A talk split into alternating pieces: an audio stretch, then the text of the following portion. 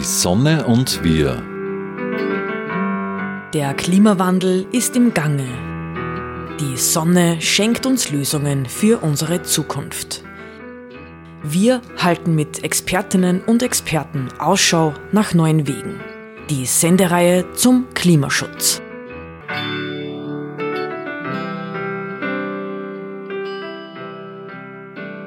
Willkommen zu Die Sonne und wir. Sie hören Ausschnitte des Vortrags Agrar- und Ernährungswende. Dieser wurde von Klimacoach Brigitte Brunner-Maringer in Kooperation mit den Grünen Freistadt veranstaltet.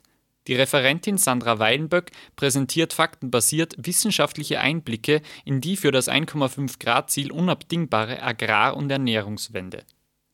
Stattgefunden hat der Vortrag am 23.11. um 19 Uhr im Gasthof Daim. Den gesamten Vortrag können Sie in unserer Sendung Freies Radio Freistadt for Future im Cultural Broadcasting Archive unter cba.media nachhören.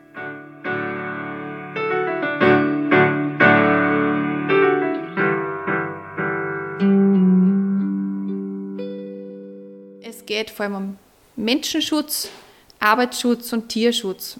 Und wir brauchen eben zwar ausreichende Nahrungsmittel, aber nur ausreichend, nicht auf Maximum getrimmt, sondern das, was wir brauchen, das stellen wir her und dafür eine höhere Qualität. Das sind ein regional und saisonales Stichwort. Wir haben vor allem Familienbetriebe, die kleinstrukturierte Landwirtschaft, die eben durch Vertrauen, durch Beziehung zum Betrieb äh, funktioniert, auch durch den Ruf. Also man muss jetzt den nicht persönlich kennen, aber einfach der Ruf, der halt da ist. Wir übernehmen gemeinsam Verantwortung, zum Beispiel die solidarische Landwirtschaft. Und Risikominimierung durch Beteiligung kann ich gern an einem Beispiel von mir selber erklären. Wir haben zum Beispiel ein Reisfeld in der Po-Ebene, was im Trockenanbaugebiet ist, ähm, mit äh. Das heißt, wir haben so einen Teil bezahlt von dem Feld und bezahlen den Bauer dafür, dass er das bestört. Letztes Jahr war kompletter Ernteausfall. Wir haben das ja gehört, dass in der Po-Ebene einfach zwingen ähm, also komplette Dürre war eigentlich. Ähm, und die, diesen Ernteausfall haben wir natürlich dadurch aber genauso mitgetragen. Das heißt, der Landwirt hat aber dadurch jetzt zumindest einen anteiligen Geld trotzdem gekriegt, sodass er nächstes Jahr wieder Reis anbauen kann und nicht vor dem Ruin steht. Dann ist regenerative Landwirtschaft ein Thema, dass man eben wirklich schaut, was brauche ich, und was, was, wie kann ich mein Land regenerativ bewirtschaften. Dazu zählen auf Biolandwirtschaften und vor allem vielfältige, dass man nicht nur auf eine Monokultur setzt, sondern eben sein Portfolio breit streut, dass man zum Beispiel Heidelbeeren hat und Äpfel hat und Nüsse hat und Weizen hat und Erdäpfel hat und vielleicht nur ein paar Tomaten, wie auch immer. Äh, und wann halt dann ein schlechtes Erdäpfeljahr ist, dann hat er nur genug andere Produkte, die das Ganze abfedern. Precision Farming ähm, heißt dann, dass man wirklich nur das reingibt, was der Boden auch braucht, dass man wirklich nicht den Dünger halt ausstrahlt, weil ich habe ihn ja da, äh, dass ich auf jeden Fall genug habe und der Rest wird dann ins Grundwasser gespült oder verdampft in die Atmosphäre, sondern ich schaue wirklich, okay, ich brauche jetzt gezielt diesen einen Nährstoff und den dünge ich dann. Permakultur haben wir dann auch noch. Das ist das, dass ich eben hergehe und sage, okay, ich arbeite mit der Natur, nicht gegen die Natur. Ich versuche eben meine Sachen aufzubauen, die nicht nur ein Jahr gehen, sondern über mehrere Jahre hinweg. Wichtig ist da die Eigenverantwortung, sowohl vom Landwirt als auch vom Konsumenten, die Wertschätzung der einzelnen Lebensmittel, wir brauchen eine Veränderung im Sozialen, aber uns gern manche Leute weismachen wollen, wir müssen uns nicht verändern. Ganz ohne wird es nicht gehen. Und da sind wir gleich bei der Ernährungswende, die wir alle selber in der Hand haben. Ernährungswende, was steckt dahinter? Und da habe ich jetzt einen Fragebögen ausgeteilt, äh, dass ihr vorher schon ein bisschen Gedanken machen habt können. Und ich stelle die Frage trotzdem nochmal in die Runde. Aus Klimasicht, worauf sollte man beim Einkauf achten? regional. Unverpackt und regional einkaufen ist nicht die Lösung. Und zwar zeige ich gerne warum. Wir haben da oben diese 11 Prozent. Das ist Transport und Verpackung. Die kompletten Lieferketten machen 18 Prozent aus. das ist, wie gesagt, diese Daten sind jetzt die global gesehenen. Äh, tierische Lebensmittel machen 53 Prozent aus und pflanzliche Lebensmittel liegen wir bei 29 Prozent. Ja. Heißt, was heißt das jetzt, wenn ich jetzt sage, okay, ich sitze mir jetzt zum Spaß ins Auto, weil ich will äh, auf ein Bier fahren. Wie weit kann ich fahren mit meinem Auto, das 6 Liter Diesel verbraucht, äh, wenn ich äh, dafür auf ein Kilogramm österreichisches Bio-Rindfleisch verzichte? Wie weit komme ich?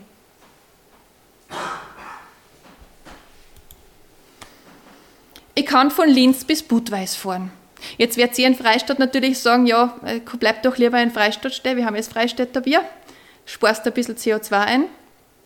Aber im Endeffekt ist diese lange Strecke das gleiche, wie wenn ich ein Kilo Rindfleisch kaufe. Weil auf jeden Fall das Rindfleisch in der Produktionshof Genau. und so weiter freisetzt. Genau, weil das, dieses, aber das ist das österreichische Bio-Rindfleisch. Man muss vielleicht dazu sagen, in Österreich stehen wir schon sehr gut da mit dem CO2. Das sage ich dann auch gleich, weil wenn ich nämlich, also wenn ich nämlich das Ganze mit dem argentinischen Rindfleisch machen würde, dann könnte ich die Strecke dreimal hin und retour fahren.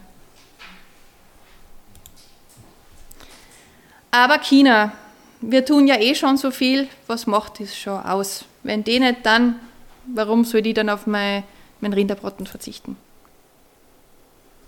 Ja, wenn jeder so leben würde wie wir in Österreich, jetzt habe ich ja, könnt ihr schauen, was ihr selber geglaubt habt, äh, USA liegt weit voran.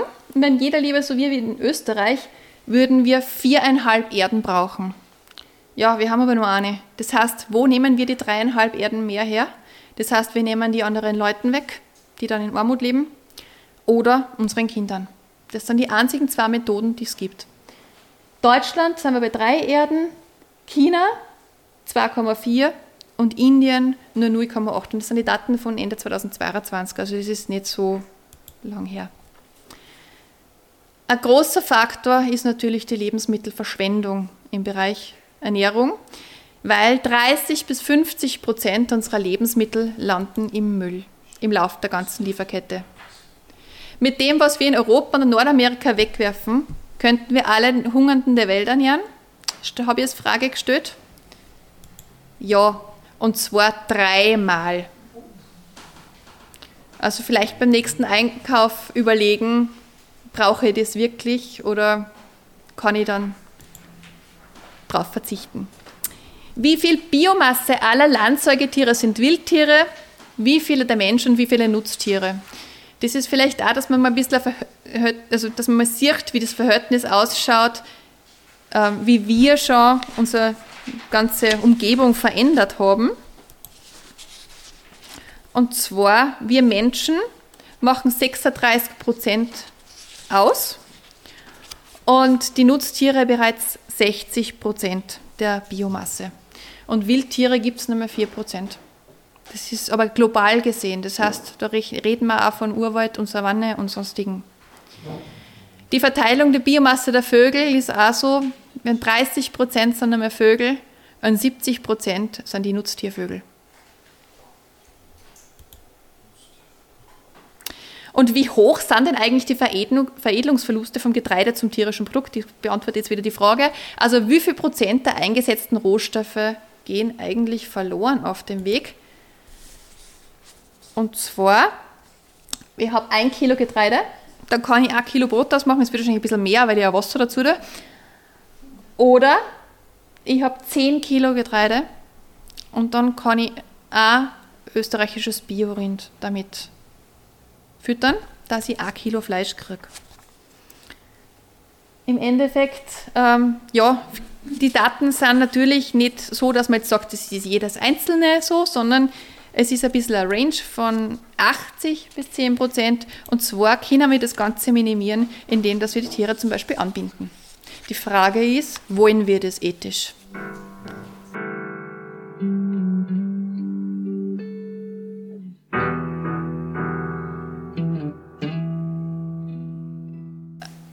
Oder mir die Frage gestellt, würden alle reichen Menschen Tierprodukte boykottieren? Wie viele Agrarflächen würden weltweit frei werden? Weil oft heißt es ja, wenn alle vegan werden würden auf der ganzen Welt, aber der Eskimo kann nicht und ähm, wie auch immer.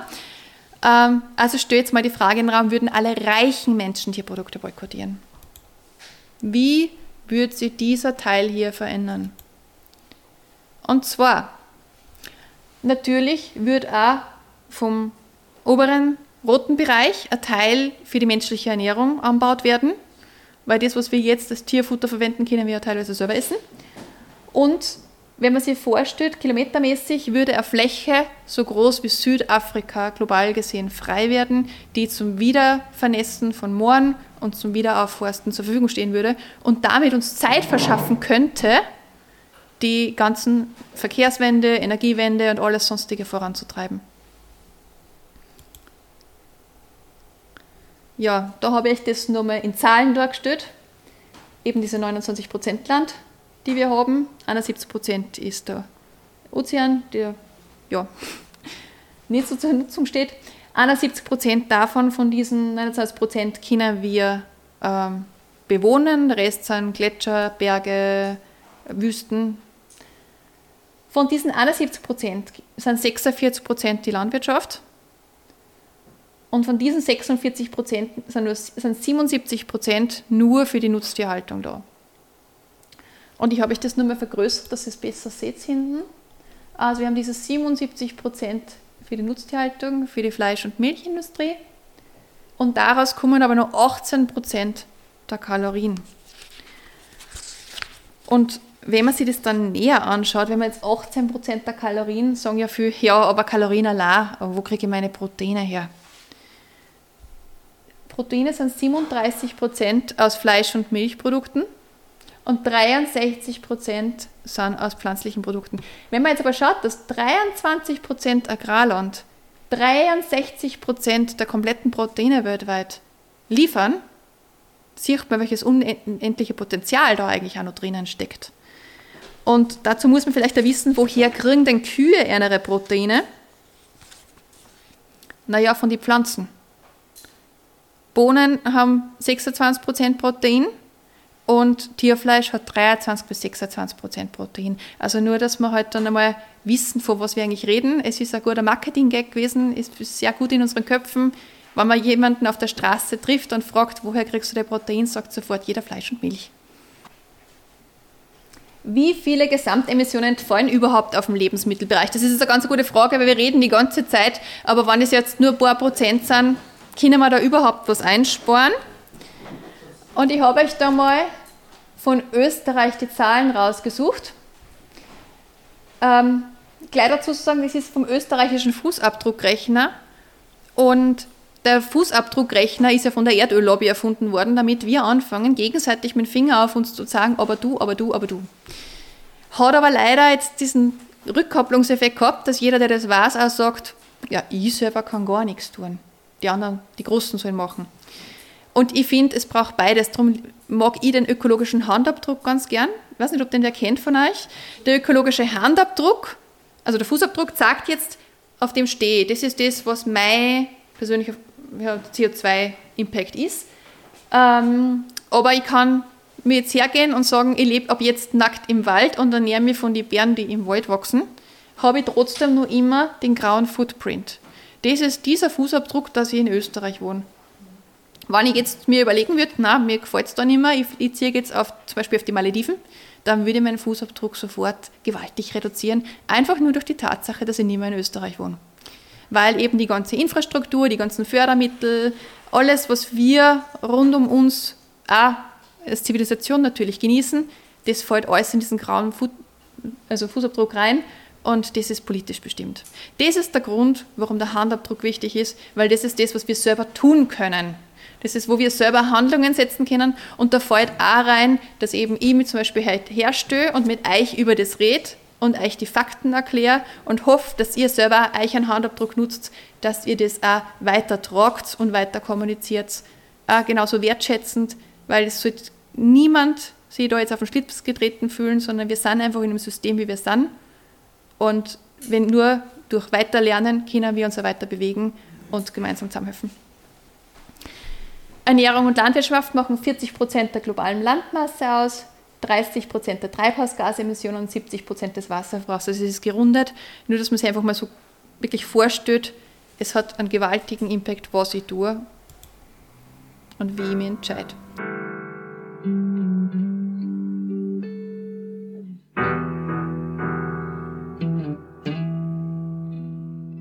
Und wie schaut es jetzt in Österreich aus? Können wir uns in Österreich eigentlich selbst ernähren? Wie hoch ist denn der Selbstversorgungsgrad in Österreich? 60, 70 Prozent. Okay, Getreide haben wir 94 Prozent, Erdäpfel 90 Prozent, da sind wir eigentlich schon ganz gut dabei. Gemüse liegen wir nur bei 58 Prozent, Obst 48 Prozent, das heißt, da haben wir eine gewaltige Lücke. Wir importieren also, oder in Anführungszeichen Rauben, Obst und Gemüse aus den südlichen Ländern. Und wenn man sich jetzt überlegt, dass ein Viertel der Agrarflächen unnutz, also nicht mehr nutzbar sind und ein Viertel der Agrarflächen wahrscheinlich ebenso wie das Reisfeld, was ich vorher erzählt habe, dann äh, teilweise keinen Ertrag mehr liefern oder nur verminderte Erträge liefern, werden wir vor einem Problem stehen. Weil wenn in Spanien und Italien die Hitze weiter so zunimmt, dann wird dort kaum mehr was wachsen. Und entweder haben die dann dort nichts mehr zum Essen oder wir nicht. Ich will beides nicht.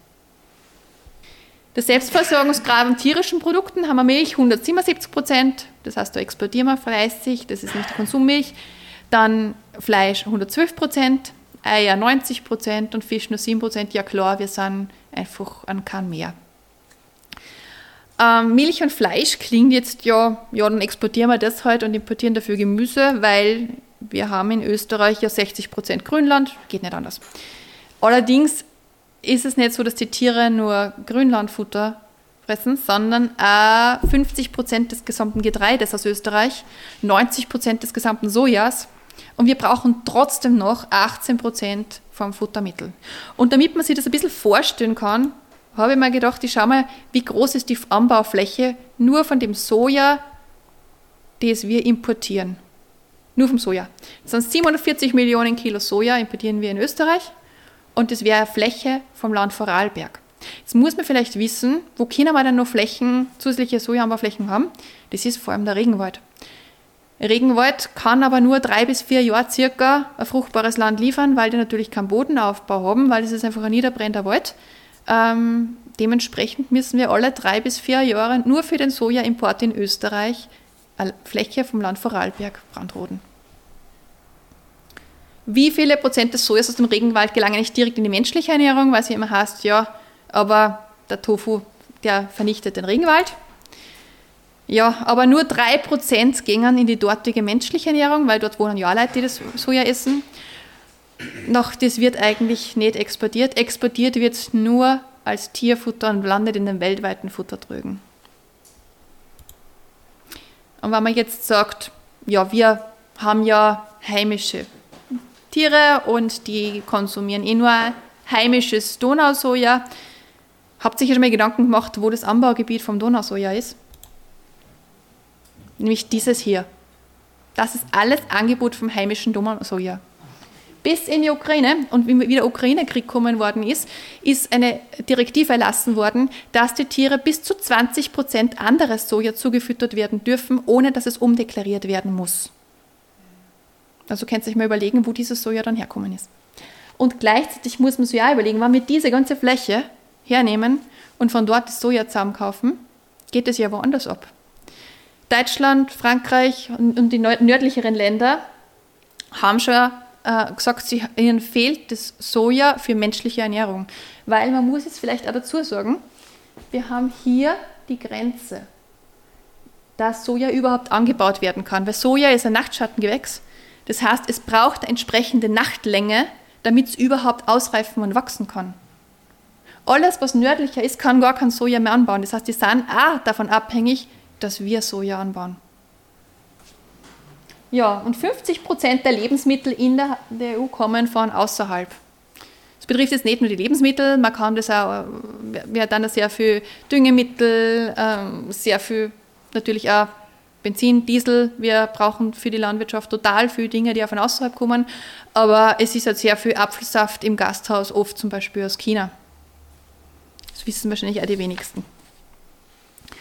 Und ja, mehrfach ist der CO2-Fußabdruck von den verschiedenen Ernährungsweisen schon verglichen worden. Äh, ich will euch da jetzt gar keine genauen Zahlen nennen, nur einfach mal visuell sagen, wie das ausschaut. Wir haben einmal die industrielle Ernährung. Ich bezeichne die so, weil wenn man sagt, unsere klassische Ernährung, klassisch wären Krautfleckerl und klassisch wäre vielleicht einmal ein Bohneneintopf oder ein Linseneintopf oder ein Getreidebrei das sind die, oder Sterz, das sind die klassischen Sachen. Das, das, was wir uns momentan, dass wir bei jedem Essen ein Tierprodukt dabei haben müssen, teilweise sogar, weil vegan geht ja gar nicht, ähm, für viel, äh, das ist industrielle Ernährung. Das ist nur durch diese Modernisierung überhaupt möglich. Die Ernährungspyramide empfiehlt eigentlich schon ganz was anderes. Und damit allein schon durch das, das können wir unseren Fußabdruck schon ein bisschen reduzieren. Nur weiter können wir reduzieren, wenn man auf Fleisch verzichtet und nur Fisch isst, also vegetarisch lebt. Noch weiter reduzieren, wenn man ovo-lacto-vegetarisch lebt. Und vegan ist natürlich der kleinste Fußabdruck.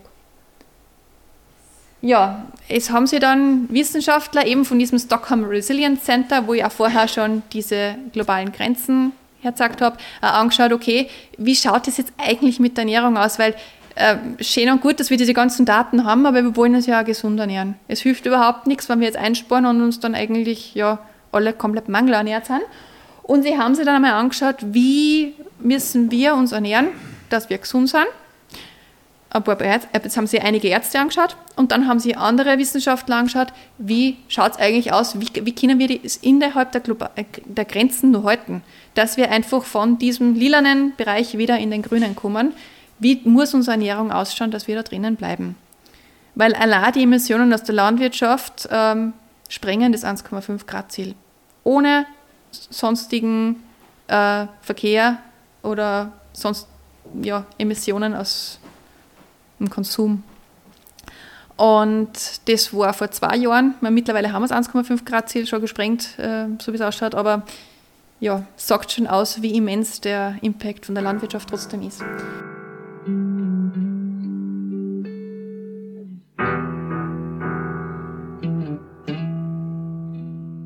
Ich erkläre dann auch noch kurz, warum ist es so schwer, die Agrarernährungswende zu kommunizieren. Auf jeden Fall mal die Werbung. Wir werden, wir sehen auf jedem Eck äh, Milchwerbung, Milch macht stark, die Milch bringt äh, ja, Kalzium, Proteine, äh, das ist, sind einfach so Dinge oder eben, dass man hergeht, der Sommer fängt an, das erste Werbeprospekt, was man sieht, ist ein Fleisch am Griller. Das sind einfach Bilder, mit denen wir täglich konfrontiert werden. Und wie wir äh, annehmen, das gehört dazu, das muss so sein.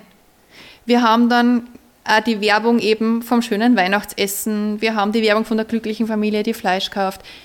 Das ist, das, diese Bilder haben wir in uns, das sind millionenschwere Industrien dahinter. Und das äh, sage ich vielleicht auch noch dazu, es ist wirklich, also diese ganzen, wenn man sich anschaut, wie viel Gelder da in die Werbung gesteckt werden, in Österreich und in Deutschland in die, von der Milchindustrie, das ist Wahnsinn. Das sind mehrere Milliarden Euro insgesamt.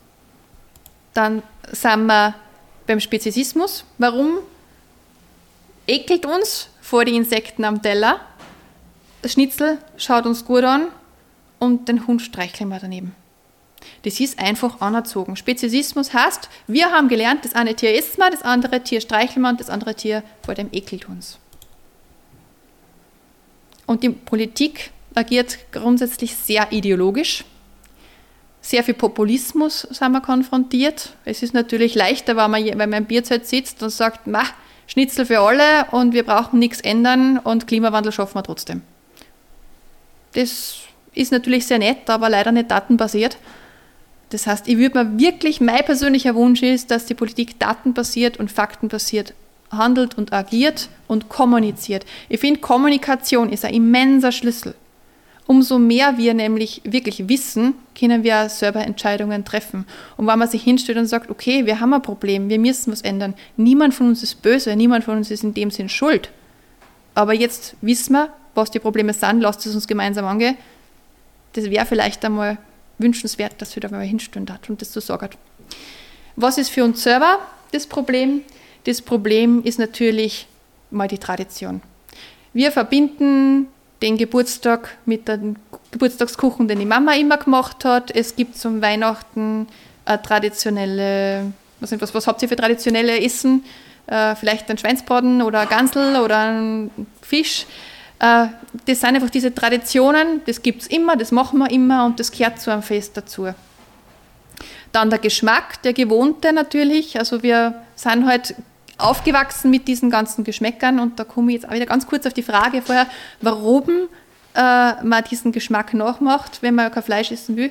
Wenn ich kein Tierfleisch essen will, weil ich erstens mal zum Beispiel die Tiere respektiere und äh, aus der ethischen Gründen nicht essen will oder weil ich sage aus Klimaschutzgründen, dass ich es nicht essen will, warum, dann ist mir der Geschmack deswegen nicht dass ich sage, ich gibt das will ich nicht haben, sondern ich will vielleicht die anderen Sachen nicht haben. Und wenn ich den Geschmack haben kann, ohne die ganzen Nebeneffekte, dann greifen die Leute zu den anderen Produkten. Gewohnheit ist auf jeden Fall ein ganz ein großer Punkt, weil man hat circa 20 Produkte, zu denen man immer greift, wenn man in einem Lebensmittelgeschäft ist. Man, jeder von uns, überlegt sich mal, kauft immer die gleichen 20 Produkte. Drei, vier Produkte sind aber ein bisschen anders, die kommen dazu die verändert sich immer ein bisschen, aber eigentlich sind es immer die gleichen 20 Produkte. Ich habe keine Zeit, saus schnell ins Geschäft, hole mir meine paar Sachen und bin fertig. Und das ist natürlich dann auch Geschichte, ist die Bequemlichkeit, weil ich habe das Kochen natürlich so gelernt. Ich müsste mich umstellen, ich müsste beim Einkaufen vielleicht einmal Zeit nehmen, dass ich was durchlese. Ich müsste mir Gedanken machen, wie was muss ich jetzt eigentlich verändern, was nehme ich da jetzt eigentlich, muss vielleicht neue Rezepte lernen. Das ist natürlich alles mit Aufwand verbunden und das ist nicht kein Vorwurf, sondern wir Menschen sind einfach total träge. Und alles, was Veränderung bedeutet, das ist für uns voll der Aufwand und freut uns nicht. Und da ist der innere Schweinehund meist viel größer als das, dass wir uns da motivieren lassen.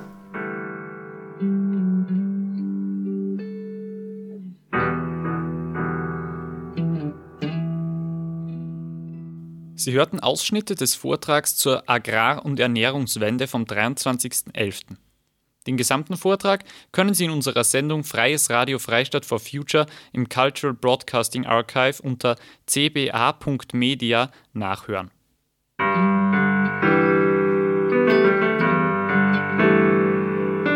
Die Sonne und wir die wöchentliche Sendung zum Klimaschutz wurde in Kooperation mit der Sonnenwelt entwickelt.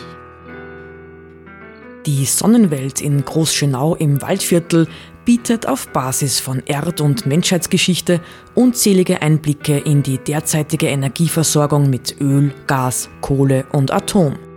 Spielerisch werden die Möglichkeiten durch die Kraft der Sonne greifbar gemacht. Sie erleben zwölf übergreifende Ausstellungsthemen mit über 1100 Exponaten. Mehr dazu auf www.sonnenwelt.at.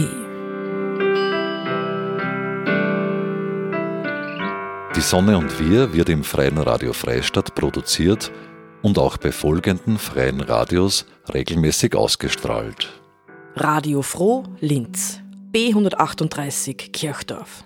Freies Radio Salzkammergut, Radio Y Hollerbrunn, Campus und City Radio St. Pölten, Radiofabrik Salzburg und Radio OP Oberpullendorf.